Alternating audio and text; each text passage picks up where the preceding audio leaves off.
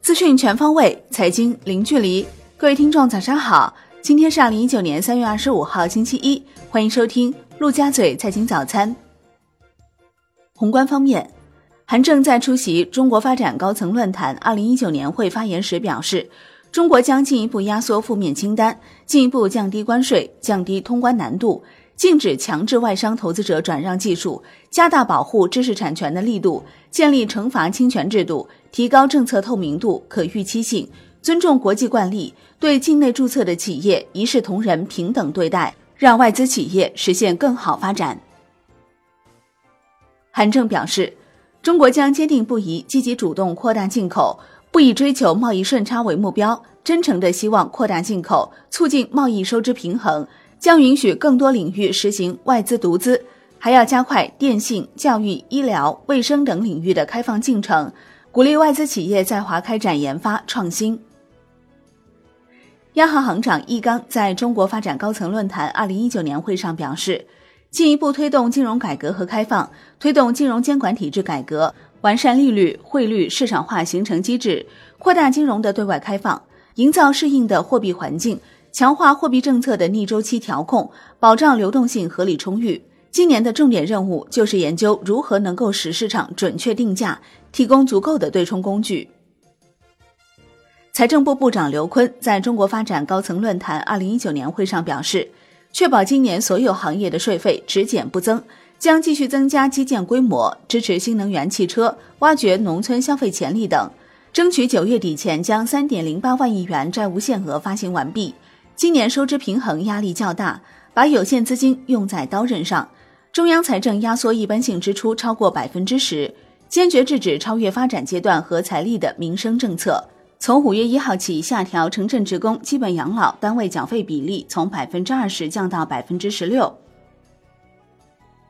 发改委副主任宁吉喆表示，扩大改革混合所有制改革试点，全力推进铁路、油气、电力垄断行业改革。要推动更多批具有标志性意义的外资项目尽快落地，将依法合规采用 PPP 等多种方式调动社会资本投入补短板重大项目，加快推进川藏铁路、沿江高铁等一批重大工程规划建设，研究制定居民增收三年行动方案。海通宏观姜超表示，三月以来猪价大幅上涨，加之油价、钢价也有明显上涨，预计三月 CPI 和 PPI 都会明显反弹。预计三月 CPI 或大幅回升至百分之二点四，预测三月 PPI 环比上涨百分之零点四，同比回升至百分之零点七，而四月 CPI 或升至百分之三左右水平。通胀短期快速上升值得关注。国内股市方面，上交所发布《上海证券交易所科创板股票发行上市审核问答二》，涉及内容包括。发行人的部分资产来自于上市公司，中介机构核查应当重点关注哪些方面？发行人在全国股份转让系统挂牌期间形成契约性基金、信托计划、资产管理计划等三类股东的，对于相关信息的核查和披露有何要求等十六条问答。根据科创板股票发行上市审核问答二，原则上要求科创板发行人在申报前清理对赌协议。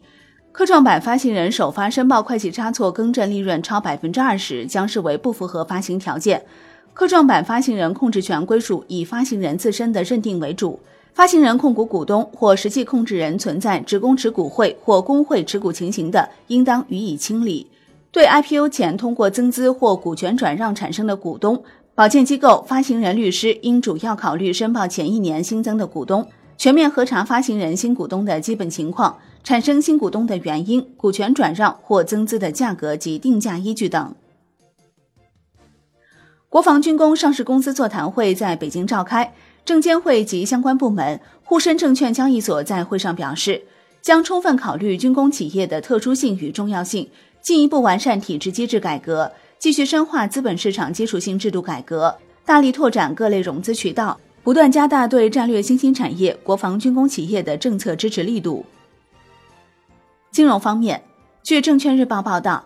今年以来，截至三月二十四号，已经正式成立二百二十四只公募基金产品，合计募集金额达到一千三百四十点八一亿元。在托管行的选择上，五大行托管比例大幅下滑，今年新发行的基金共有一百三十只在五大行托管，合计托管金额六百四十点六二亿元，占比百分之四十七点七八。而在此前，公募基金近十三万亿元的资产净值托管在五大行的比例高达百分之五十五点八一。商品方面，根据《中国油气产业发展分析与展望报告蓝皮书（二零一八至二零一九）》，去年中国石油加工量和石油表观消费量双破六亿吨，石油对外依存度逼近百分之七十，天然气消费继续保持强劲增长。债券方面，财政部部长刘昆表示。防控地方政府债务，特别是隐性债务风险，坚决遏制隐性债务的增量。对违法违规挤占融资行为，发现一起问责一起，通报一起，终身问责。妥善处理隐性债务存量，督促高风险事件尽快压减，减少债务规模，降低债务风险水平。好的，以上就是今天陆家嘴财经早餐的全部内容，感谢您的收听，我是林欢，我们下期再见喽。